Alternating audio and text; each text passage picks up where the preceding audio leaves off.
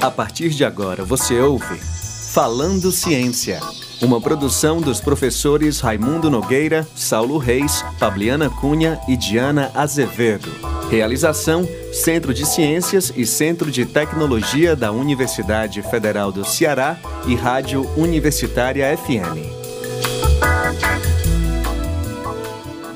Boa tarde, esse é o Falando Ciência, o programa da Rádio Universitária FM 107,9. Apresentação minha, professor Raimundo Nogueira da Costa Filho, do Departamento de Física, e sempre com a companhia dos colegas Pabliana Cunha. Tudo bem, Pabliana?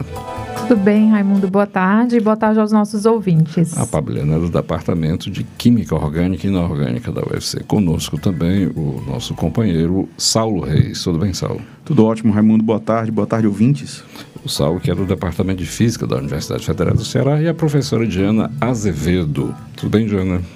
Tudo bom, Raimundo, colegas? Boa tarde, ouvintes. A Diana é do Departamento de Engenharia Química da Universidade Federal do Ceará.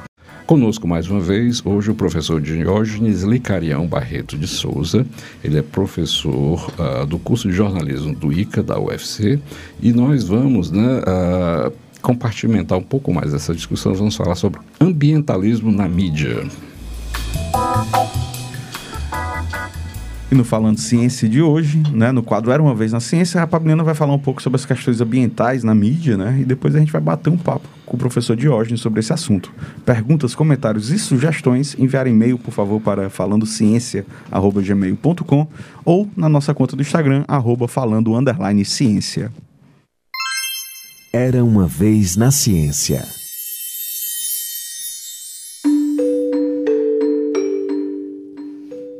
O ambientalismo consiste em um conjunto de correntes de pensamento e movimentos sociais que têm na defesa do meio ambiente sua principal preocupação, reivindicando medidas de proteção ambiental e, sobretudo, uma ampla mudança nos hábitos e valores da sociedade, de modo a estabelecer um paradigma de vida sustentável.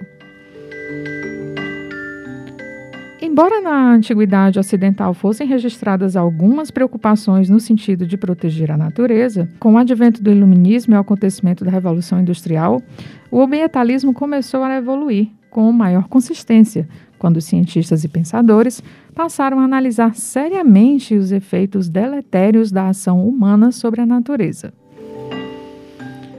Contudo, apenas após o fim das grandes guerras mundiais para emergir como uma tendência influente e como um campo de estudos específicos, diante da constatação de que o modelo de desenvolvimento global em vigor, baseado numa perspectiva de crescimento contínuo, a essa altura já haviam causado uma destruição ambiental sem precedentes na história da humanidade, pondo em risco até mesmo a futura sobrevivência da espécie humana. Rapidamente, o movimento ganhou grande espaço nas mídias e, desde então, vem obtendo resultados importantes, atraindo uma enorme quantidade de outros campos do saber para o debate e a pesquisa ambiental. Fazendo Ciência.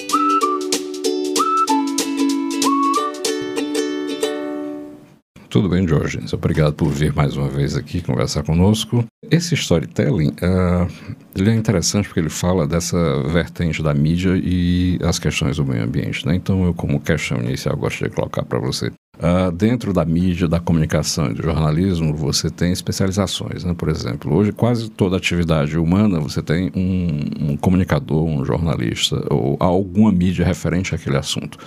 Se você, quer, se você quer saber tudo de arte, tem um crítico de arte, que geralmente é um cara que faz uma comunicação sobre arte, sobre cinema, sobre música, sobre futebol. No meio ambiente é assim? Existe uma subdivisão da mídia dentro do próprio meio ambiente ou ela ainda é tratada como um todo ou se divide em questões políticas, econômicas? Conte aí pra gente essa história. É, boa tarde, novamente é um prazer estar aqui novamente acontece um pouco de tudo, né? Acontece, tem um jornalismo ambiental, que é uma, uma área de atuação é, já consolidada dentro do jornalismo, que você tem cursos que jornalistas depois formados ou mesmo durante a graduação fazem cursos de jornalismo ambiental, né, especializações. Existe também o jornalismo científico, que, que tem uma relação muito forte com também às vezes é uma formação ali muito importante também para pensar as questões ambientais, até porque as, os problemas ambientais eles são compreensíveis à luz da ciência, né? Então, mas você também tem muita gente que como por exemplo a Miriam Leitão é um caso bem interessante nesse sentido que ela é uma, uma jornalista que se especializou né, na área econômica mas também tem há muito tempo versado e, e se engajado nas discussões sobre mudanças climáticas de maneira mais tradicional um jornalista que né, mais conhecido o André Trigueiro ele é um jornalista já que tradicionalmente ele vem mais especializado na, no jornalismo ambiental, mas também atua é, no jornalismo mais generalista, né? Tendo inclusive já apresentado é, telejornais de grande audiência da própria Globo News e, e da Globo. Então, me lembrando, parêntese, né? Na minha infância, acho do Raimundo também, o, o, o nosso jornalista ambiental era o Jacques Cousteau. Então, ou seja, acho que durante muito tempo os próprios cientistas ou uh, engenheiros, biólogos faziam essas vezes que nós estamos fazendo aqui, na verdade, né? É, comunicadores, Tentando ser né? comunicadores de ciência. E, e aí acho que é uma área dentro do jornalismo relativamente nova, não é? É, eu não, não, não saberia datar exatamente é, é, é, esse início mais formalizado ou mais profissionalizado, mas esse fenômeno de cientistas fazendo comunicação, fazendo jornalismo, é algo também que tem nos últimos anos com, com é, as mídias sociais, com as plataformas como YouTube, tem explodido, né? E, e, e aí tem hum, casos não tão bem sucedidos, mas tem casos de muito bem sucedidos, né? Você tem o Nerdologia, você tem é, que tem ali, entre outros, né, o Atila Yamarino, que ficou muito conhecido. Você tem a Natália Pasternak com o Instituto né, é, promovendo a divulgação científica com muita qualidade, que fez uma intervenção muito importante nessa pandemia, fazendo esclarecimentos absolutamente urgentes que foram necessários durante esse processo que nós temos passado desde a da eclosão da pandemia de Covid-19. Então, isso é muito bom que, que os cientistas estejam percebendo a importância de sair dos laboratórios, ou não de sair, não abandonar, mas de compartilhar o laboratório e é, a sua é, posicionamento público, de explicar o que a ciência faz, de explicar a diferença entre ciência e pseudociência, muito importante, entre, entre o, o efeito placebo e, de fato, é, os medicamentos que de fato conseguem passar nos testes duplo cego, essas coisas todas. Isso vir para o conhecimento público é em grande parte devido a esses cientistas e cientistas, né, que têm bravamente é, compartilhado o laboratório e as salas de redações, ou YouTube, ou qualquer outra plataforma social. Isso é muito importante, esse trabalho que vem sendo desenvolvido. Aí, Diógenes, o, o Raimundo começou falando sobre o, o comunicador, né, o jornalista especializado numa, num, num determinado tópico e tudo mais. E a gente rapidamente começou a falar do cientista falando de ciência por conta da questão da, da do ambientalismo e tudo mais na, na mídia.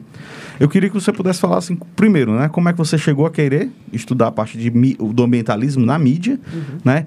E como foi esse processo para poder você, tipo assim, ó, como, é, como esse ambientalismo é tratado na mídia, como ele se divide e ele é só tratado do ponto de vista científico ou não, né? Como eu queria que você pudesse explicar um pouco disso. Muito, muito obrigado, Saulo, é, pela pergunta. Então, assim, a, a questão ambiental, ela surge como a, o foco de interesse já na graduação e que isso acompanha o mestrado e meu doutorado, que é o foco de interesse da política. Então, a política tem vários temas, e um desses temas que sempre me interessou foi as questões ambientais. Então, na graduação, eu estudei é, a ação de algumas ONGs é, mais, menos conhecidas, na, em atuações mais locais. No mestrado, estudei o Greenpeace, a comunicação política do Greenpeace. E no doutorado, já fui pesquisar é, como os jornalistas fazem a mediação do debate sobre mudanças climáticas durante as COPs, né, que são as Convenções Quadro das Nações Unidas, que ocorre quase todos os anos, que reúne os líderes de todos os países, de quase todos os países, pelo menos os países que estão na ONU, para tentar conseguir acordos multilaterais é, para reduzir e fazer adaptação às mudanças climáticas. Então, essa questão ambiental ela passa por todo o meu a minha formação e minha pesquisa, mas sempre mesclando as dimensões científicas com as políticas, porque eu parto do campo político, olho para essa temática e ao olhar para essa temática eu percebo que que boa parte dos insumos discursivos que dinamizam esse debate provém de um campo muito forte que é a ciência. Uhum. Então, quando os ambientalistas fazem os protestos, quando o Greenpeace faz os protestos, né, quando a Greta lá vem de barco, né, tudo isso eles estão referenciando quem? Eles estão falando, olha, os cientistas falam se a gente não mudar nossa forma de produzir, consumir e viver, nós estamos é, comprometendo as, as gerações futuras e a essa própria. Então, é, então é impossível você é, pensar o debate político é, sobre questões ambientais sem entender qual é o papel do campo científico em pré-estruturar esse debate. Né? Então, assim, a, a, as escolhas políticas elas não são escolhas técnicas, elas passam pelo campo moral. Então, quando a gente decide colocar mais riscos para as próximas de maneira consciente, ok, nós estamos cientes desses riscos, mas vamos pagar para ver, vamos deixar esses riscos estarem na mesa. Isso é uma decisão moral, isso não é uma decisão técnica. Então, é nessa conjugação entre dimensões é, ético-políticas e técnicas do campo científico que são necessárias para pré-estruturar o debate é que meu interesse vem se consolidando. É, bem dentro dessa, dessa questão, é, Diógenes, eu queria te perguntar, assim, até, até uma, um desafio que, na verdade, a gente encontra quando a gente tenta fazer divulgação científica. Quais seriam esses desafios em relação a essa parte de comunicação e divulgação científica. Eu te pergunto assim, porque às vezes eu mesmo fui consultada por um jornalista é, de um site e para falar um pouco das propriedades de, de, do bicarbonato de sódio, né? Então, eu sabia que ali eu não estava falando nas minhas aulas de química geral, né, de química inorgânica, mas estava falando para pessoas e queriam ler e que não, não tinham aquele conhecimento mais especializado. Então, o, o que é que você assim enumera como desafios na divulgação da ciência? Talvez essa, essa transposição da linguagem, né? Fala um pouquinho disso, porque é, é bastante desafiador, né? Acho que tanto para nós que não temos aquela formação específica, quanto também, de repente, para quem comunica e que também não tem, digamos, a formação específica da área, né? Da química, da física, né? Daquele, da, da temática que está sendo tratada. É, o desafio é enorme, principalmente porque geralmente quando você está falando de áreas que têm uma densidade cognitiva e conceitos muito distantes da linguagem ordinária, da Verdade. linguagem comum. Verdade. Muitas vezes esse processo de mediação ele massacra um pouco, né, os entendimentos originais é, do campo, né? Verdade. E isso dá muita raiva nos, nos pesquisadores. e e às vezes realmente há há determinadas, vamos dizer, é, mediações, traduções, uhum. que realmente vão precisar um pouco dessa. para chegar num público mais leigo. Sim. Mas há, de fato, alguns exageros, né? E a gente uhum. né, tem que. É nossa responsabilidade, nosso interesse de como. Ao treinar jornalistas e uhum. comunicadores da ciência, como a gente conseguir um bom meio termo é. entre não uhum. sacrificar os conceitos Sim, da área verdade. e, ao mesmo tempo, conseguir falar de uma maneira inteligível. É, vamos falar sobre buracos negros em dois minutos. Né? É, é, são muitas Complicado. vezes assuntos bem complexos, né? Tendo ali que, sendo, é, que acho que ser. Interessante disso, dessa comunicação da ciência e do ambientalismo, né? Se você vê, tem uma a revista Scientific American, né? Que tem hoje em várias. Uh, línguas diferentes da, do que a sua fundação lá nos Estados Unidos. Ela foi fundada em 1845. Né, Para você ter ideia, já em 1845 existiam jornalistas e cientistas juntos. Pouco tempo depois foi fundada a National Geographic, né, que é outra revista que eu acho que a, todas essas questões ambientais, inclusive depois o próprio Jacques Cousteau, que foi um colaborador da, início, do início da National Geographic, ela foi fundada em 1888 né, da academia, uh, de, era, era uma revista puramente acadêmica, depois se tornou tão popular que hoje ela tem quase uh, mais de 40 países, ela tem a sua produção local. Fora os canais de TV da National Geographic. Sim, e aí né? gerou outros canais, como Discovery e tudo. tudo mais. Então, essa questão do ambientalismo surge muito lá atrás, apenas com uma questão de divulgação e fascinação, uhum. né, e passa a ser muito importante, principalmente depois da Segunda Guerra Mundial, com o advento da bomba atômica né, que causou um espanto muito grande. E aí foi quando você teve a maior participação e conexão entre cientistas, principalmente físicos, e químicos com o ambientalismo, uhum. para tentar entender o impacto né, da, dessa energia nuclear tá certo? na vida do dia a dia das mudanças que isso poderia ocasionar, ocasionar no planeta. E aí, na, na ciência e na ficção, nesse período é uma leva de filmes de ficção científica. É interessante mencionar o fato da bomba atômica, porque a bomba atômica ela também foi um evento que dentro da cultura pública mudou a imagem do cientista, né? Porque antes o cientista era só visto como aquele que traz o progresso, que traz uh, as coisas interessantes. E a bomba atômica mostrou uma faceta da ciência muito preocupante, né? Que ela pode gerar tecnologias que podem dizimar a humanidade. Então, é, e a partir daí, né, se gera também uma série de exageros, né, uma série de teorias da conspiração, que às vezes colocam o cientista como, né, com, totalmente comprometido, né, com, fazendo manipulação. Como é, Hoje em dia, é. todos os biólogos são os piores cientistas porque fazem vírus para atacar a humanidade. Sempre depende do que está na moda. A questão da é. bomba atômica é interessante porque a decisão moral da política, né? Tipo, a ciência tecnicamente diz que a energia nuclear totalmente segura. Uhum. Mas por conta de, de, eh, eventos particulares e isolados, né, você tem uma. E o medo da, do evento da bomba atômica também faz com que você tenha uma, uma diminuição crescente Hoje existe né, de energia nuclear. Por exemplo, né, na busca de energias alternativas, né, para tentar mudar essa questão do meio ambiente, você começa a trabalhar com hidroelétricas. Hoje sabemos que elas são extremamente devastadoras para o meio ambiente. Aí procura-se hoje energias, né, tipo as usinas de vento, energia solar. E a energia nuclear, como você menciona, né, até mesmo alguns ambientalistas do Greenpeace no passado começam, não, eu prefiro uma, uma usina nuclear do que eu continuar usando um combustível fóssil, né, como o petróleo. É, essas são discussões muito sem muito consenso. A gente está entrando num terreno pantanoso aqui, porque eu conheço várias perspectivas diferentes. De fato, existem essas, ainda que não sejam as mais assim fortes dentro dos movimentos ambientalistas. Mas, de fato, o, o, uma coisa que a gente que eu vejo que é o consenso desse debate é que não existe não impacto. Não existe nenhuma tecnologia de produção Certamente. energética sem impacto. Todas as Só lembrando que energia... a gente teve uma, a gente teve uma entrevista com uma professora da geografia, a Adriane Goraieb, né, que ela falou exatamente do impacto das energias eólicas da, da do, dos, na comunidade local. Na comunidade local, né? Isso. E então, nos lençóis freáticos. Então, por isso que aí isso mostra como não são simplesmente discussões técnicas. Então, assim, quando a gente fala, por exemplo, é seguro, a energia nuclear é segura, depende da, do marcador temporal que você coloca. Se a gente colocar os próximos 100 anos, massa. Vai ter poucos eventos, mas o lixo nuclear que vai se acumulando uhum. e que ele é intratável, boa parte até hoje, não, você não tem solução tecnológica para, o, para parte do, do lixo nuclear. Então, existe, mas ela é sustentável por milhões de anos, por, pelo tempo que a gente não sabe quanto a humanidade vai existir. Então, e é um custo, é um custo que vai aumentando.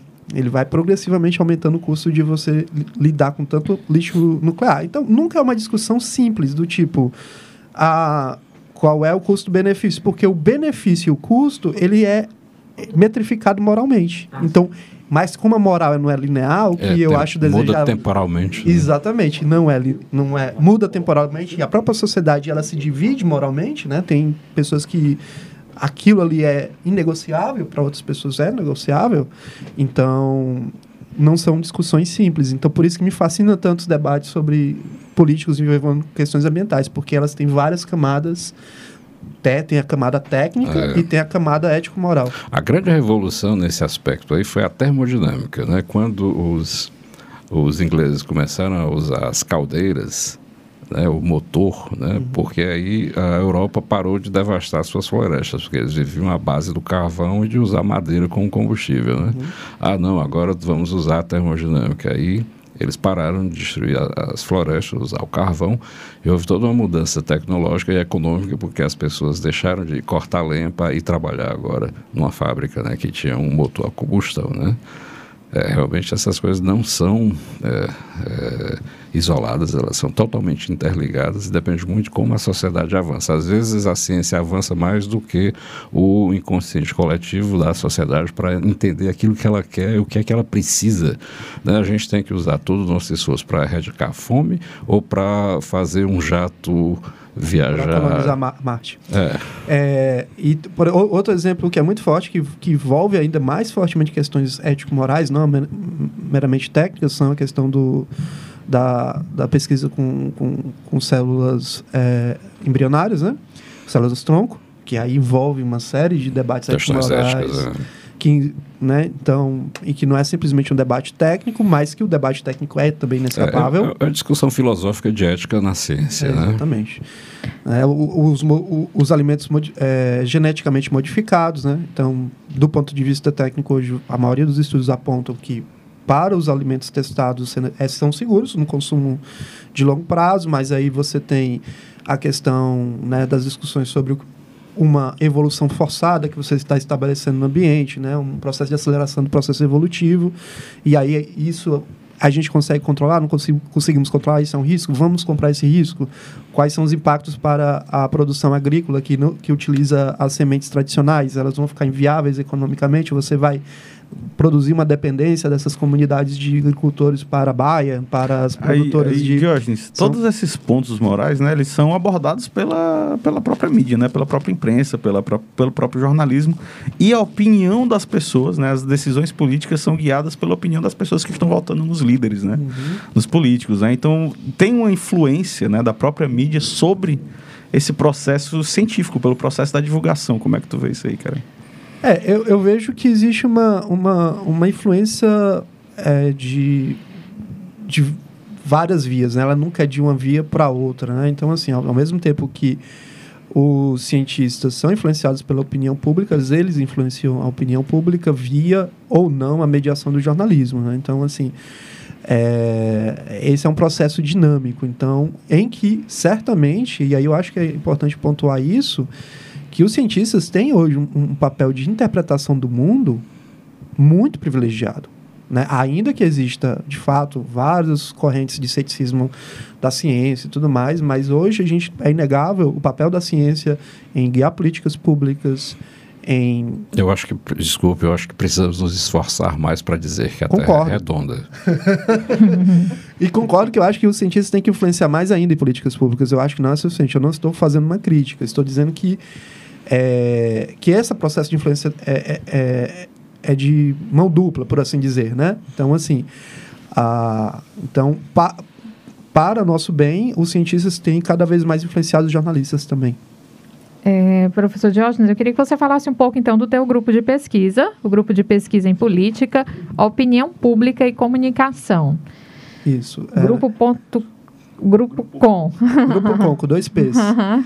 É, isso, é um grupo de pesquisa que foi né, oficialmente formado em 2016, né? Está Uhum. cadastrado na plataforma Lattes, é, e que é o grupo pelo qual né, acaba se reunindo, além dos meus orientandos né, de graduação e pós-graduação, também outras pessoas, outros estudantes e, e- e pós-graduandos de... Outras áreas também, professor? Não, não, da própria comunicação. Ah, a maioria do- do- não existe, por enquanto, ninguém é, de outras áreas. Certo. Mas do próprio programa existem outros, outras pessoas que participam, de outras instituições também, Uhum. né? Então, tem o Marcelo Alves, que é professor da PUC, que ele é um Uhum. membro do Grupo Com, um parceiro de pesquisa já de algumas, alguns anos. É, então, a gente tem pesquisado sobre comunicação política, às vezes tem uma área de, do- do- dos meus orientandos que utiliza aquela pesquisa de comunicação política mais estrita, ou seja, política institucional, partidária, e Certo. existe mais essa que a que eu coordeno e lidero, que é comunicação política, mas com pé no jornalismo e na ciência, né? Uhum. Então, é a política transitando em vários, é, em vários campos. Então, não é uma tarefa fácil, né? É, então, é, a gente tem trabalhado nisso e o Grupo Com também tem mediado, tem, tem sen- sendo processo facilitador do projeto de extensão, né? De Uhum. é, comunicação científica através de plataformas online Uhum. onde justamente a gente faz essa ponte do, da pesquisa que é produzida, trazer para a sala de aula e mais trazer para a sala de aula motivando estudantes. Vamos fazer um produto científico, vamos fazer uma divulgação científica, vamos fazer um vídeo, um podcast. Importante, né, professor? Essa Isso. extensão, né? Isso. É muito importante. E aí o, o Grupo Can também tem esse projeto de extensão que ultimamente tem mobilizado bastante esforços e é, pelo qual eu acho muito interessante, por isso que eu gosto tanto do trabalho de vocês, porque eu acho esse, Uhum. esse essa ação que vocês estão fazendo sistematicamente, né, já desde 2019, se eu não estou enganado, Isso, é 2019. é muito importante para a gente, né, a melhor maneira da, do, dos cientistas serem mais influentes na sociedade, que é isso que eu, que eu acho que a gente tem que ser mesmo, e ouvir mais a sociedade também, a gente tem que sair dos laboratórios, né? Tem que compartilhar os laboratórios com, com a visibilidade pública. Verdade, professor. É, então agora é, vai, vem à mente muitos exemplos né, desse tipo de, de, de questão ambiental, jornalismo e outras questões, não é isso, Saulo? Não, é o, assim, é só porque nessa conversa com o Diógenes, né, me, traz, me trouxe à memória um livro que eu li na época do colégio, que foi escrito por um jornalista, e que é científico, né, um tratado antropológico, né, do, do sertão brasileiro, que é o que é o, o os sertões de Euclides da Cunha, né? E ali tem uma parte da descrição da Terra, né? A primeira parte é a Terra, da segunda parte é o homem. E ali ele fala do ambiente, fala de tudo. É um- mais uma inserção do jornalismo aí na que na- namora com a ficção, mas não é, né? Depois o Vargas Llosa vai fazer o A Guerra no Fim do Mundo, que é ficção, muito inspirado no livro de Euclides da Cunha. Só essa lembrança aí do jornalismo. É, e com essa lembrança do jornalismo, a gente encerra o nosso programa de hoje com vontade de conversar muito mais sobre isso, porque a lembrança do Jacques Cousteau foi sensacional. Verdade. É, Muito obrigado, Diógenes, mais uma vez. A conversa foi ótima e a gente poderia continuar isso por muito tempo, né? Bem, eh, você pode acompanhar o nosso programa toda segunda-feira às 14h30 na Rádio Universitária FM 107,9, com reprise aos sábados às 1h30 da tarde. Nosso conteúdo também será disponibilizado no site da Universitária FM, radiouniversitariafm.com.br, está no Spotify e no SoundCloud. Mais uma vez, obrigado, Diógenes. Eu que agradeço, foi ótimo estar aqui. Tenham uma boa semana e até o nosso próximo Falando Ciência. Você acabou de ouvir Falando Ciência, uma produção dos professores Raimundo Nogueira, Saulo Reis, Pabliana Cunha e Diana Azevedo. Realização: Centro de Ciências e Centro de Tecnologia da Universidade Federal do Ceará e Rádio Universitária FM.